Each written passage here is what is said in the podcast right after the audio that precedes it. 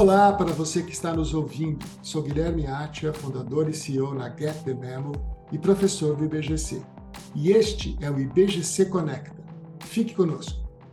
Na atualidade empresarial, a governança de stakeholders surge como uma necessidade contínua, impulsionada pela evolução das expectativas e dos desafios enfrentados pelas organizações em um ambiente de negócios opinativo e em constante transformação. As partes interessadas, os stakeholders, incluindo consumidores e investidores, atualmente têm expectativas mais elevadas em relação ao comportamento ético e responsável das organizações.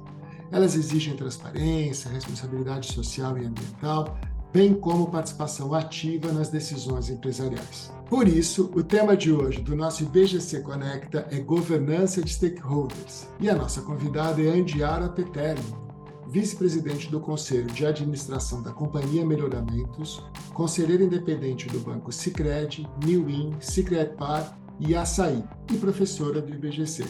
Olá, Andiara, seja bem-vinda. É um prazer recebê-la aqui. Oi, Gui, muito obrigada pelo convite. É um prazer estar aqui com vocês nesse podcast sobre esse assunto tão importante que é a governança de stakeholders. Maravilha. Andiara, você poderia resumir o que é a governança de stakeholders, em, em que ela se assemelha e diferencia da governança corporativa? Eu vou um pouquinho mais além. E poderia também fornecer alguns exemplos de empresas que utilizaram ou deveriam ter utilizado a governança de stake, stakeholders e quais foram as consequências? Perfeito, Gui. Eu acho que esse é um dos assuntos uh, mais importantes, né? Porque apesar do conceito é, ser muito importante hoje, ele ainda é um conceito novo.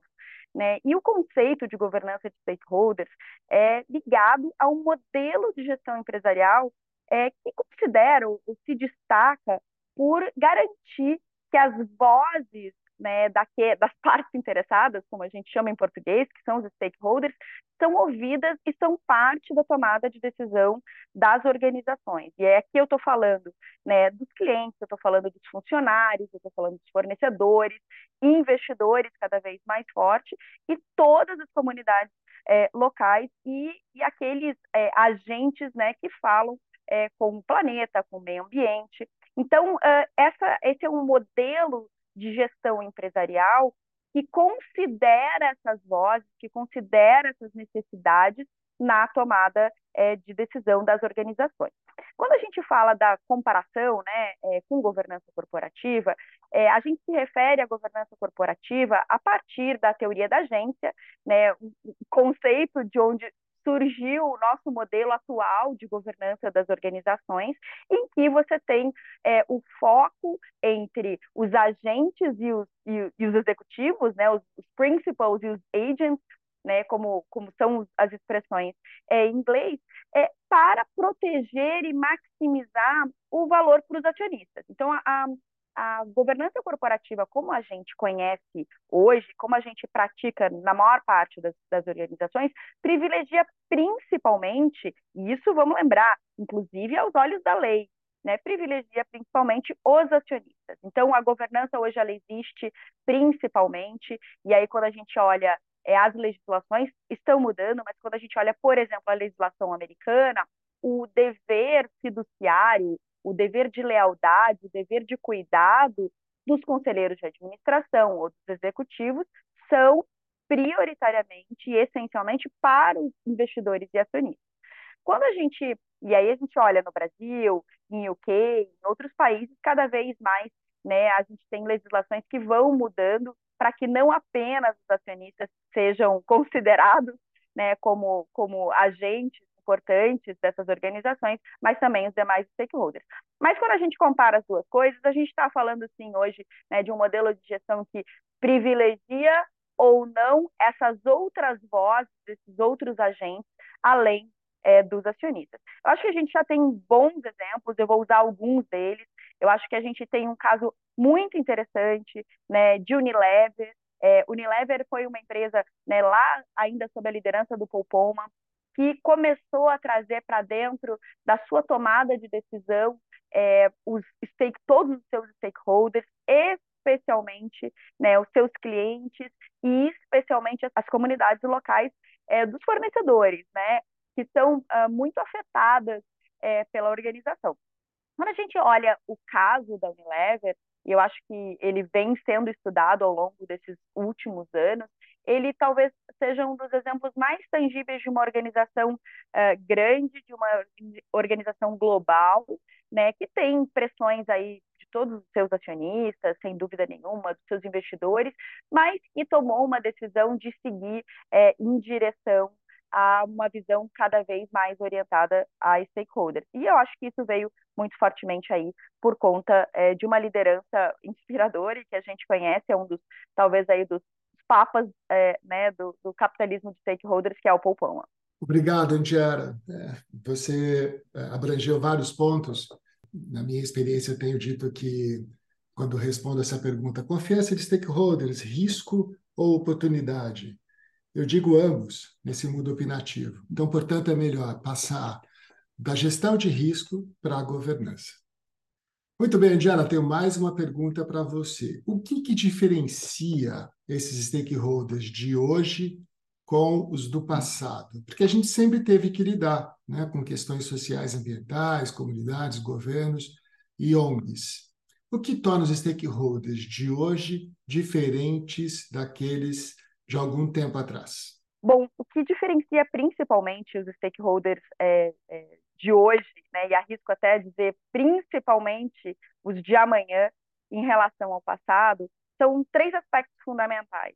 É, o primeiro aspecto, eu diria que é o aspecto da conectividade e da organização. Né? Por conta das redes sociais, por conta é, das tecnologias, da altíssima conectividade dos, dos, nossos tempos, a gente tem esses stakeholders, e a gente pode estar falando dos colaboradores das, das empresas, a gente pode estar falando dos próprios acionistas, ativistas, é, ou dos seus fornecedores, cada vez mais conectados, organizados e vocais. Né? Então, é, não é mais uma opção para é, as organizações ignorarem essas vozes. Né? Essas vozes é, são e serão ouvidas, e se elas não forem é, consideradas, ou se a gente não for capaz de dar respostas a, a elas, elas vão, vão fazer as coisas acontecerem por si só. Então, esse primeiro aspecto significa conexão, né, conectividade e organização. O segundo aspecto é, se relaciona ao próprio comportamento desses consumidores, e aqui eu vou trazer o cliente, o consumidor, para o centro. Esse consumidor está muito mais exigente e muito mais intolerante. A gente não tem a opção de ignorar esse novo comportamento e essas novas demandas. E esses stakeholders, especialmente é, clientes uh, e consumidores, esses stakeholders, uh, eles são cada vez mais orientados a uma consciência global, a uma consciência dos impactos sociais ambientais, e exigem esse comportamento cada vez mais ético e responsável das organizações. O terceiro aspecto, ele é um aspecto muito relevante nessa consideração, que é o aspecto do poder. Né? E aí aqui eu estou falando desde uh, de um poder formal, a partir de votos, como uh, em muitas, uh, muitos países, né, a adoção aí de, de ter stakeholders nos conselhos, de ter especialmente a cadeira de colaboradores dentro dos conselhos, de funcionários representando as suas é, classes, as suas entidades. Então, um poder formal, como também um poder informal por conta da influência dos potenciais boicotes, cancelamentos, né, e todas essas campanhas que geram impacto material nas organizações. Então, esses stakeholders, eles, eles têm mais poder. E aqui eu quero citar o exemplo é, de um stakeholder muito importante, que é o acionista. Né? Os acionistas uh, também estão nessa, né, neste novo momento do mundo em que é muito importante para eles, para os investidores, esse comportamento também ético, responsável, e esses investidores são, são capital votante nas empresas. Né? Então, cada vez mais a gente vai ver um comportamento ativista desses investidores exigindo é, esse cuidado maior com os stakeholders. Acho que a gente pode citar alguns exemplos né, de empresas que, que passaram, passam por esse, por esse momento. A gente pode é, citar a Patagon, a gente pode citar a própria Natura é, no Brasil, é, e a gente tem aí, obviamente, né, movimentos muito relevantes. A gente viu recentemente é, uma campanha relevante da Apple né, uma campanha que é o relatório de sustentabilidade da Apple há poucas semanas é, no ar, em que que a gente tem compromissos públicos feito não só aos consumidores e fornecedores, mas também aos seus investidores. Maravilha, Andiara, obrigado, obrigado. É, querendo fazer só uma, uma pequena introdução aqui, né? Os stakeholders, até algum tempo atrás, para a gente que é de relações externas, governamentais, públicas, de grandes empresas, era aquele que sentava à mesa de reuniões. Né? E hoje os stakeholders são todos aqueles conectados como você mesmo falou. Eles impactam e são impactados. Muito bem, eu vou para a terceira pergunta, vou pedir para você responder isso de forma objetiva, porque é uma pergunta que eu tenho certeza que nossos ouvintes estão interessados em saber. A governança de stakeholders deve ser implementada no nível executivo, no conselho de administração ou em ambos? Muito fácil de responder essa pergunta. Em ambos, é, necessariamente, começando pelo conselho de administração, tem que ser é, uma diretriz de cima para baixo, porque essa ela é uma, uma obrigação é, que gera impactos materiais para as organizações. E é papel do Conselho de Administração garantir que essas uh, empresas elas são prontas para preservar valor para os acionistas e para todos os seus stakeholders, mas também gerar valor.